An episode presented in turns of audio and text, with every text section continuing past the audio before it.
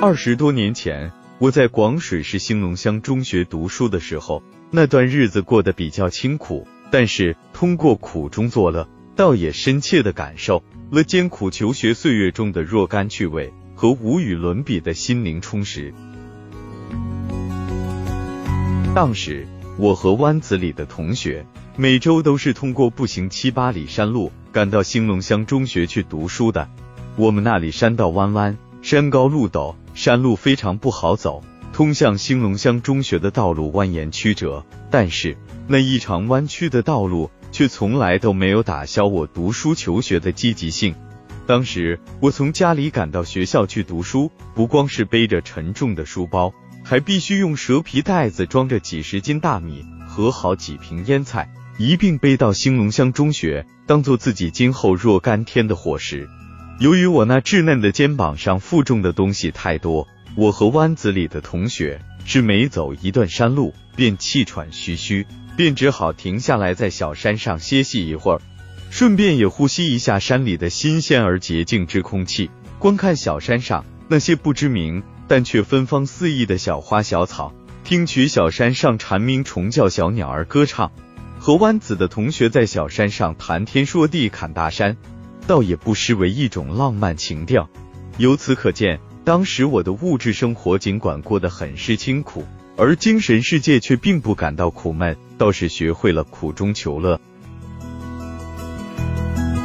步行七八里山路。背着沉重的生活物资去上学，按道理来说，这对于我应该是挺劳累、挺疲惫、挺无奈、挺心酸的。但是我当时也许是年轻气盛，丝毫不觉得身心劳累，更没有觉得满心疲惫，反而在内心深处彰显出了很强劲的精气神，相当于是心中所充盈的充沛的精气神，较好的对冲了满身的疲惫与满心的劳累。使我当时累并快乐着，累并充实着，累并坚持着，累并顽强的生活着。当时我的父亲要忙于打理田地里的农活，所以我一般不强求父亲帮我把大米从家里挑到兴隆乡中学的食堂，我宁愿用自己那稚嫩的肩膀，把自己的伙食物资背到学校去。主要是想减轻家里的负担，主要是不想给父亲增加额外的负担，免得父亲帮我送大米而耽误了他的时间和精力。所以我采取的是自己动手、丰衣足食的策略，能不增添父亲的麻烦就尽量不增添父亲的麻烦，能自己搞定的事情都是自己处理。当时我的家境薄弱，在兴隆乡中学的食堂里买菜。五毛钱一份，我都感到勉为其难，不是经常都买得起。于是我便尽量不在学校食堂买菜吃。为了省钱，我只好从家里带腌菜到学校去吃。当时我自己提前炒好一大锅酸菜，装满三大玻璃瓶，带到学校去一吃便是一周。由于每周都是无可奈何的吃腌菜，导致我长得也像个腌菜，脸上暗淡无光。土里土气，毫无血色。当时我这日子虽然过得寒酸无比，但是当时的精力好像一门心思都花在读书求学上去了，并未感到生活的苦不堪言，并未把生活的清苦太当一回事。当时我的同学们也都是靠吃酸菜过日子，他们有的过得比我还要凄苦。记得我的同学带的酸菜，由于装在玻璃瓶里，时间久了发霉变质了。按道理说是应该扔掉的，但是我的同学却还根本就不舍得扔掉。不是他不明白吃发霉的食物对身体不利，而是他深知自己家境不行。倘若扔掉了发霉的酸菜，那么他就只得吃白饭了。苦难磨砺意志，苦难的生活强化了意志。前不久，我硬是在环大野湖健步走活动中，在冷风冷雨中全程跑完了二十里路，并获第十四名。这大概就是依靠昔日在兴隆乡中学求学时所磨砺出的坚定之意志，支撑我一鼓作气，在浑身淋湿雨水、浑身全部湿透的情况下跑完全程的。在兴隆乡中学读书的时候，我的口头表达能力和组织协调能力都是欠佳，但是不知为什么却被老师相中了。在读初二时。秦涛老师当班主任时，他选我当了一年班长；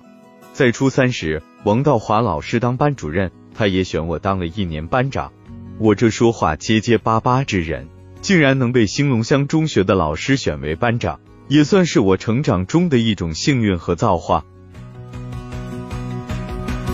至今，我忘记了兴隆中学老师对我的批评，我倒是记住了兴隆乡中学老师对我的表扬。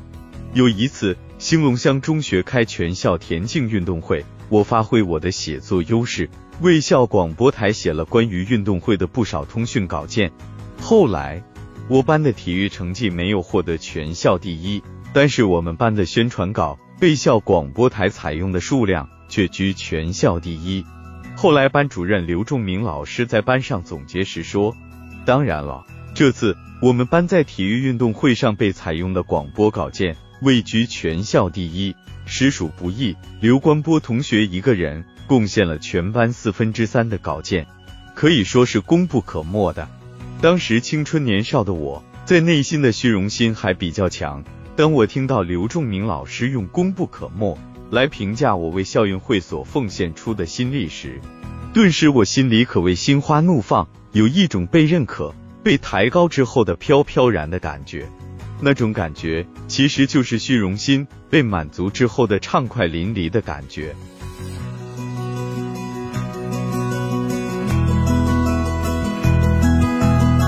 刘关波，兴隆乡中学，美好的回味，恒久的惦念，分享完了。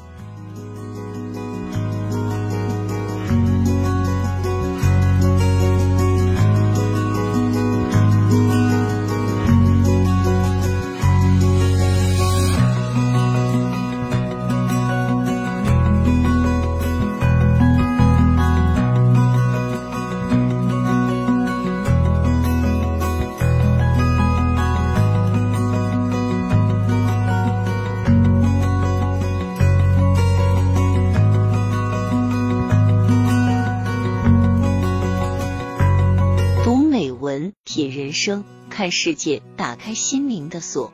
小伙伴们，下期再见。